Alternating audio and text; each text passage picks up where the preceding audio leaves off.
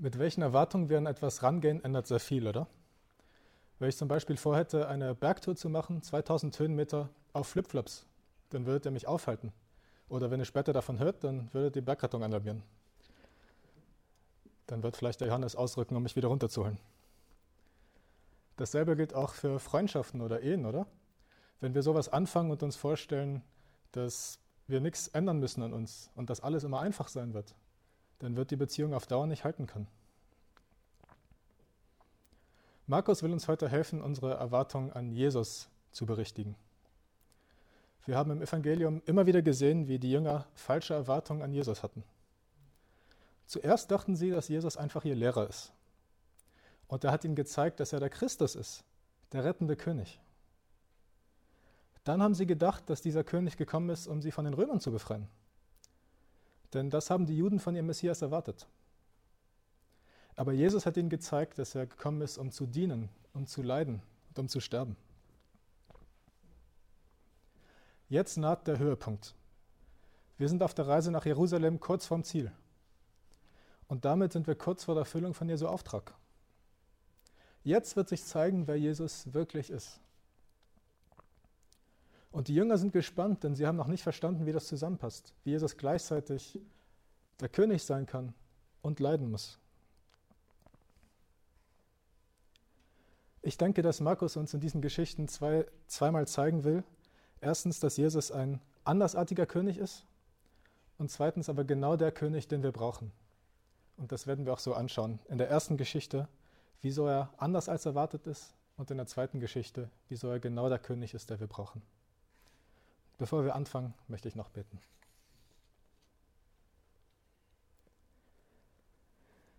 Vater, danke, dass du auf die Erde gekommen bist und dein Leben für uns gegeben hast, dass wir uns hier in deinem Namen versammeln dürfen.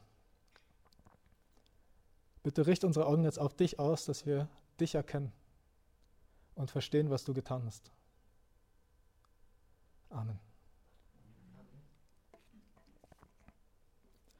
Schauen wir uns die erste Geschichte an.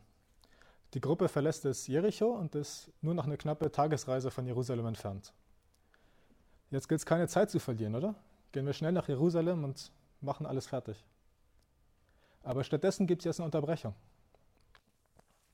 Sie gehen durch das Tor hinaus. Das ist ein enger Punkt, wo viele Menschen durchgehen müssen. Das ist natürlich ein perfekt geeigneter Ort, um zu betteln. Das war schon damals so. Und da sitzt jetzt ein Mann, der blind ist, der wahrscheinlich sein Leben lang gebettelt hat und am gleichen Ort sitzt, weil er nichts anderes tun kann. Normalerweise wissen wir in Markus gar nicht, wie die Menschen heißen, die Jesus heilt. Aber hier wird sein Name genannt. Aber sein Name, der genannt wird, Bar Timäus, bedeutet nichts anderes als Sohn des Timäus. Also eigentlich wissen wir gar nichts über diese Person. Wir kennen ihn nur als Sohn seines Vaters. Er selber trägt nicht wirklich etwas bei. Jetzt geht plötzlich ein Geraune durch die Menge. Jesus ist da. Bartimäus hat sicherlich von Jesus gehört und von seinen vielen Wundertaten. Und jetzt denkt er sich, dass er eine einmalige Chance hat. Wann sonst sollte er in seinem Leben sehen können? Also fängt er an, laut nach Jesus zu schreien. Und die Menschenmenge empfindet dieses Geschrei als Störung. Auch die Jünger tun nichts. Jesus ist ja eine wichtige Persönlichkeit. Er ist kurz davor, sein Ziel zu erfüllen. Warum sollte er sich jetzt aufhalten mit diesem Bettler? Das zeigt, dass sie Jesus nicht verstanden haben. Jesus ist anders. Er ist kein Promi auf dem Weg zu seinem großen Auftritt, sondern er ist gekommen, um zu dienen und zu retten. Das ist sein Auftrag. Die Jünger sind vielleicht noch mit ihrer Wichtigkeit beschäftigt. Sie sind stolz, dass sie so nah bei Jesus sind. Erst vor ein paar Tagen, wir haben es in der letzten Predigt gehört, haben Jakobus und Johannes Jesus eine Frage gestellt und sie wollten von ihm profitieren, von seinem Königreich. Vielleicht haben sie jetzt schon wieder vergessen, was Jesus ihnen danach gesagt hat, dass er gekommen ist, um zu dienen und zu retten. Und vielleicht haben sie vergessen, was wir in der Predigt von Gary gehört haben, dass er die Kinder zu sich holen ließ, obwohl sie verscheucht werden sollten. Aber Bartimäus lässt sich nicht davon abbringen, dass alle sagen, dass er den Mund halten soll. Er weiß, dass Jesus seine einzige Hoffnung ist und deswegen ruft er umso lauter. Schaut euch nochmal an, wie er Jesus anspricht. Er nennt ihn den Sohn Davids. Das Alte Testament spricht sehr viel vom Retterkönig, vom Messias, der kommen sollte. Und dieser Titel erinnert daran, an das Königreich, das es mal gab und das wiederkommen soll. Und er bittet um Erbarmen. Er weiß, dass er nichts bringen kann, nichts verdient. Er sieht sich nicht im Mittelpunkt, er will einfach nur gerettet werden. Und für Jesus ist dieses Ereignis keine Ablenkung. Er ist gekommen, um zu dienen und zu retten, und genau das tut er hier. Er lässt Bartimäus rufen und die Stimmung ändert sich schlagartig. Jetzt sind alle gespannt. Jesus fragt Bartimäus jetzt, was er will. Kommt euch die Frage bekannt vor? Jesus hat sie in der Stelle von letzter Woche genau so an Jakobus und Johannes gestellt. Sie wollten groß gemacht werden. Sie wollten von Jesu Herrschaft profitieren. Aber Bartimäus Bitte ist viel weiser. Er bittet um Genesung, um Befreiung von seiner Blindheit. Das würde sein Leben radikal verändern. Und das ist doch eine simple Bitte. Und das ist nichts, was er selber tun könnte.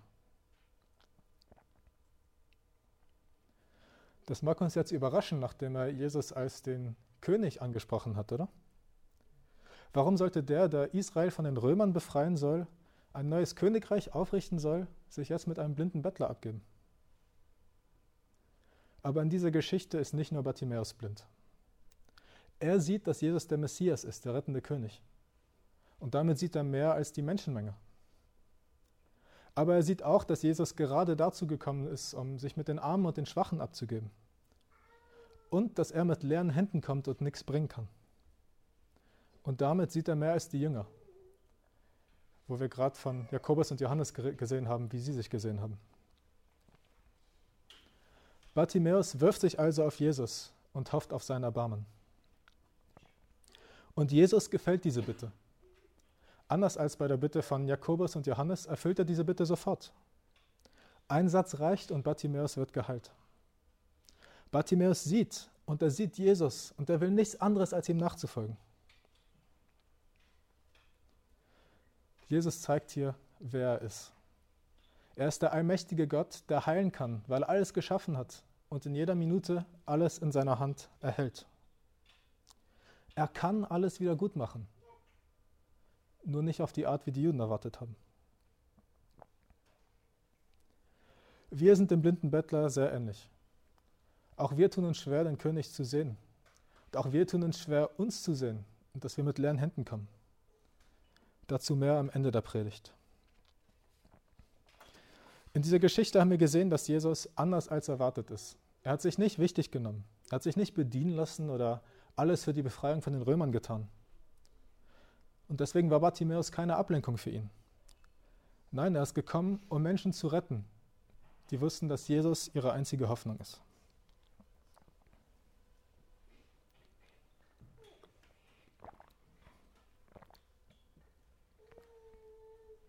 Kommen wir jetzt zum zweiten Ereignis.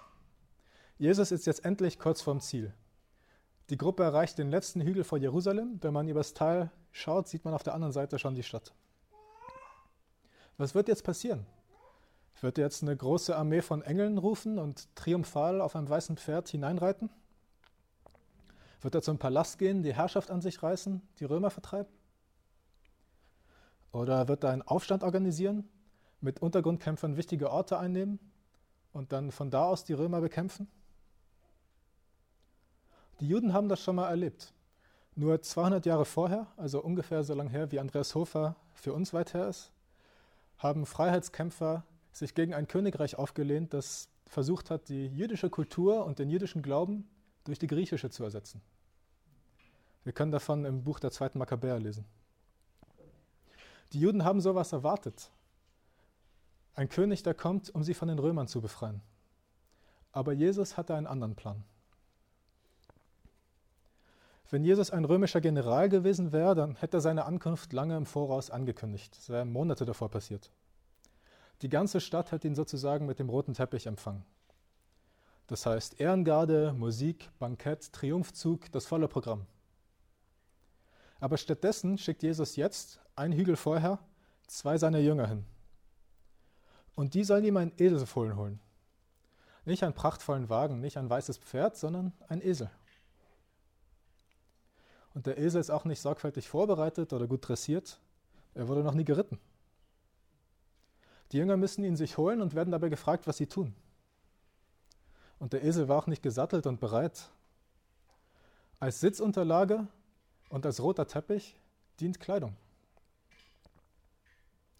Auf den ersten Blick wirkt das alles sehr unvorbereitet, oder? Erbärmlich. Das ist das Gegenteil von dem, was die Juden erwartet haben. Das ist nicht das Bild von einem mächtigen König, sondern eigentlich ein lächerliches. Es ist so, wie wenn jemand ein Theaterstück schreiben würde, um einen Triumphzug zu verspotten. Und das soll der Höhepunkt der Geschichte sein? Ja, er ist es. Ich denke, dass wir hier drei Gründe sehen können, warum Jesus genau der richtige König ist. Schauen wir uns den ersten Grund an. Jesus weiß genau, wo der Esel zu finden ist. Und er schickt seine Jünger genau dorthin. Er weiß auch, was man die Jünger fragen wird, und er gibt ihnen dafür die Antwort mit. Und beides passiert genauso wie vorhergesagt. Das heißt, Jesus war nicht unvorbereitet, sondern er wusste genau, was er tut. Er ist der allmächtige Gott, der Schöpfer aller Dinge. Es kann gut sein, dass er nicht nur dafür gesorgt hat, dass da ein Esel zu finden ist, den die Jünger holen kann, sondern dass er genau deswegen nicht nur das Pferd geschaffen hat, sondern auch den Esel und den Esel so wie er ist, damit er jetzt auf einem Esel hineinreiten kann und dabei schwach und erbärmlich aussehen kann. Er hätte ja keinen Esel schaffen müssen. Gott macht selten seine ganze Macht sichtbar. Er arbeitet viel lieber mit den Schwachen, mit Menschen wie mit dir und mit mir. Das Muster wiederholt sich in der ganzen Heilsgeschichte. Deshalb kommt er auch jetzt nicht mit einer Armee von Engeln und einem großen Wagen aus dem Himmel runter, sondern er gibt zwei Nachfolgern einen unspektakulären kleinen Auftrag. Und er arbeitet durch ihren Gehorsam. Dass er unter so schweren Bedingungen arbeitet, ist eigentlich kein Zeichen von Schwäche, sondern von Stärke. Das ist so wie ein Profisportler, der seine Augen verbindet und mit verbundenen Augen spielt. Das heißt nicht, dass er schwach ist, sondern dass er so gut ist, dass er sich zutraut, mit verbundenen Augen zu spielen. Er weiß, was er kann und fühlt sich deswegen sicher. Der erste Grund, warum Jesus der richtige König ist, ist also, weil er souverän ist und alles unter Kontrolle hat. Kommen wir zum zweiten Grund.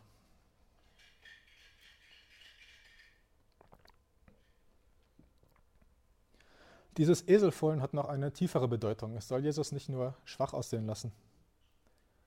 Wir sehen das besonders in Vers 7. Was Jesus hier tut, ist eine ca. 500 Jahre alte Prophezeiung vom Propheten Sacharja zu erfüllen. Ich lese Sacharja 9, Vers 9. Juble laut, Tochter Zion, jauchze, Tochter Jerusalem. Sieh, dein König kommt zu dir. Gerecht und siegreich ist er, demütig und auf einem Esel reitend, und zwar auf einem Fohlen, einem Jungen der Eselin. Jetzt können wir klarer sehen, was Jesus hier getan hat. Er tritt ganz anders auf, als die Menschen erwartet haben, aber gleichzeitig genau so, wie er schon lange angekündigt hat. Er bricht mit unseren Erwartungen und gleichzeitig macht er offen den Anspruch, dass er der lang versprochene Retterkönig ist. Und das ist nur eine von vielen Prophezeiungen, die er während seinem Wirken erfüllt hat. Wir sehen also, dass Gott es schon lange so geplant hatte und dass Jesus diesen Plan souverän ausführt. Hier ist nichts dem Zufall überlassen. Er hat sein Wort gegeben und er hat sein Wort gehalten. Der zweite Grund, warum er der richtige König ist, ist also, weil er Gottes Versprechen erfüllt. Kommen wir zum dritten Grund.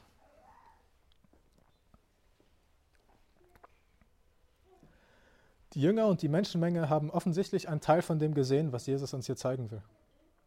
Viele haben ihre Kleider auch als Teppich auf den Weg gelegt und sie haben ihm laut zugerufen. Das Hosianna bedeutet Hilf oder Rette. Und sie haben gesagt, dass er im Namen des Herrn kommt und das Königreich Davids bejubelt. Das heißt, sie haben Jesus als den rettenden König erkannt. Und das Spannende ist, Jesus duldet das. Zum ersten Mal im Markus-Evangelium erlaubt er, dass man ihn öffentlich als König oder als Messias bezeichnet. Vorher war er immer unauffällig unterwegs. Er hat seine Identität vor großen Menschenmengen verborgen gehalten. Warum ändert sich das jetzt? Ich denke, dass es mindestens zwei Gründe dafür gibt. Erstens ist jetzt der Moment gekommen, wo er sich offenbart. Der Höhepunkt seiner Aufgabe ist nah. Bald wird er seinen Auftrag erfüllen. Zweitens aber hat er jetzt gerade seinen Jüngern dreimal erklärt, warum er gekommen ist. Dreimal hat er gesagt, dass er nicht der König ist, der sie erwarten, sondern der, der sie brauchen. Dreimal hat er gesagt, dass er leiden und sterben muss. Und direkt vor unserer heutigen Stelle hat er nochmal bekräftigt, dass er zum Dienen gekommen ist.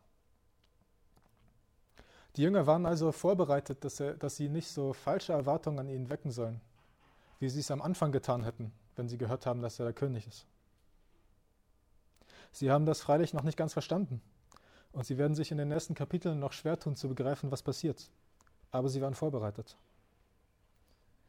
Die Menschenmenge hat diese Vorbereitung nicht erhalten. Und Jesus hat ihnen auch nicht die Augen dafür geöffnet. Die Juden hatten zur Zeit Jesu schon hunderte von selbsternannten Messiasen erlebt. Alle waren tolle Persönlichkeiten, sie waren militärisch und politisch unterwegs und wollten die Römer rauswerfen. Und alle sind gescheitert. Aber das war das Mutter, Muster. Und deswegen haben die Juden auch wieder sowas erwartet. Jemand, der militärisch und politisch kommt, ein Held, der sie von den Römern befreien wird. Aber diese Erwartung wird enttäuscht werden.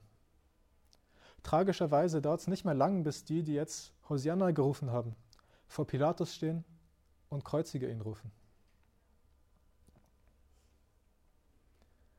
Diesen Unterschied zwischen den Erwartungen und dem, was Jesus getan hat, sehen wir auch im letzten Vers, der schon in den letzten Abschnitt und in die nächste Predigt überleitet.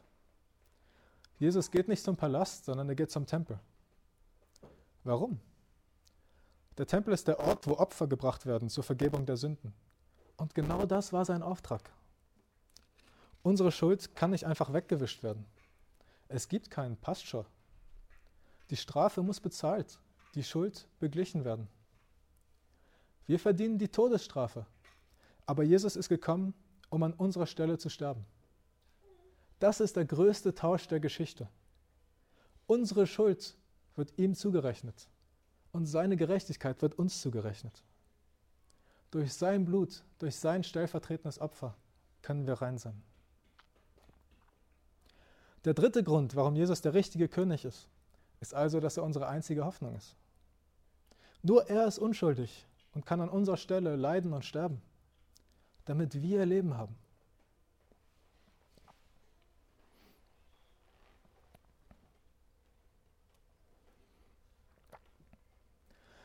Als es Abend wird, geht Jesus ins Nachbardorf zurück. Die Zeit seiner sichtbaren Herrschaft ist nicht gekommen. Deshalb übernachtet er jetzt nicht in Jerusalem und schon gar nicht im Palast. Er ist nicht der König eines sichtbaren Königreiches auf der Erde, sondern er ist der König des himmlischen Königreiches. Deswegen wird er nie in Jerusalem übernachten, bis er stirbt. Fassen wir noch einmal zusammen. Gott hat uns hier gezeigt, wie er arbeitet. Auch wir erwarten uns unbewusst einen starken, mächtigen König, der alles wieder gut macht. Am liebsten hätten wir gerne ein besseres Leben. Es wäre toll, neben dem König sitzen zu dürfen, oder? So wie Jakobus und Johannes es wollten. Zu wissen, dass wir es zu etwas gebracht haben. Vielleicht wollen wir einfach reich sein und ein großes Haus haben. Oder wir wollen stark und gesund sein, damit wir uns bewegen können, was wir bewegen können oder am Berg unterwegs sein können. Auf jeden Fall wollen wir alle unser Leben im Griff haben. Und so gesehen mag Jesu Auftrag hier enttäuschend wirken. Das ist kein Happy End, wie man es erwartet. Aber wie wir gesehen haben, war das kein Plan B. Jesus hat genau gewusst, was er tut und hat es lange vorher angekündigt. Klar, er hätte mit einer großen Armee auf einem weißen Pferd kommen können, mit dem Schwert. Und aus der Offenbarung wissen wir, dass er das nächste Mal, wenn er kommt, genau das tun wird. Aber wenn er vor 2000 Jahren so gekommen wäre, dann würde es uns nicht mehr geben und wir hätten keine Hoffnung. Denn wenn ein König mit dem Schwert kommt, dann kommt er, um das Böse zu vernichten, um die Rebellen zu vernichten. Aber wir sind das Böse. Unser größtes Problem ist nicht, dass ein fremdes Land uns besetzt. Schon gar nicht mehr Napoleon. Oder dass wir keinen Erfolg haben. Oder dass wir krank sind. Unser größtes Problem ist, dass wir unter dem Fluch der Sünde stehen. Dass wir getrennt von Gott sind. Er hätte uns also vernichten müssen. Deswegen ist es so herrlich, dass er eben nicht auf einem weißen Pferd, sondern auf einem Esel gekommen ist. Er hat den Plan A verfolgt, der schon am Anfang der Geschichte angekündigt wurde. Es wird ein Schlangenzertreter kommen, der Satan besiegt und uns mit Gott versöhnt. Jesus hat den Reichtum und die Herrlichkeit und die Macht, die er im Himmel hatte, nicht krampfhaft festgehalten, sondern er ist klein und schwach geworden, wurde arm in diese Welt geboren, damit er uns retten kann, weil er uns liebt. Jesus ist gekommen, um zu dienen und zu retten. Er hat gelitten und sein Leben gegeben, um für unsere Schuld zu bezahlen. Jesus ist also anders als der König, den die Juden erwartet haben. Er ist in schwacher und unspektakulärer Gestalt gekommen. Aber er ist genau der richtige König. Der König, den wir brauchen.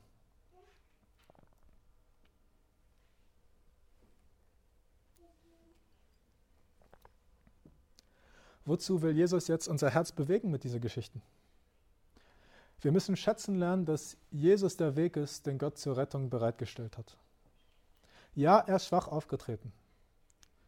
Wir hätten das klar anders gemacht. Aber er hat damit gezeigt, dass es nicht auf uns ankommt, sondern auf Gottes Kraft. In den letzten Wochen haben mich hier zwei Dinge besonders bewegt. Erstens, wir vergessen leicht, dass auch wir blinde Bettler sind. Unser Leben, der Zeitgeist, unser Stolz behaupten das Gegenteil. Alles redet uns ein, dass wir groß sind, dass wir verdienen, bedient zu werden. Lass dich von Markus jetzt daran erinnern, an der Geschichte von Bartimäus, dass du blind warst und dass du es oft noch bist. Wir brauchen Jesu Gnade, um ihn richtig zu sehen. Sag ihm gleich heute, Jesus, öffne mir die Augen, damit ich dich erkennen kann. Zweitens, wir haben ja mit Erwartungen begonnen. Was erwarten wir vom Christenleben? Was erwarten wir von seiner Gemeinde? Erwarten wir spektakulären Erfolg, Größe in den Augen der Welt? Wenn wir ehrlich sind, dann sehen wir das immer wieder in uns. Wir sehen Jesus gern als der, der uns helfen kann, unsere Pläne und unsere Ziele zu ver verwirklichen. Aber Gottes Weg ist anders. Er arbeitet unspektakulär mit den Schwachen. Unser Leben sollte nicht prunkvoll oder äußerlich beeindruckend sein. Zumindest sollten wir das nicht erwarten. Lass dir hier von Markus und von Jesus deine Erwartungen korrigieren. Beten wir, dass wir Jesus lieben lernen, so wie er wirklich ist, weil wir erkennen, dass er der König ist. Ja, möge Gott uns die Augen öffnen, damit wir sehen, wie sehr wir ihn brauchen und dass wir mit leeren Händen zu ihm kommen. Und damit wir unser Leben durch seine Kraft statt durch unsere und zu seiner Ehre leben. Amen.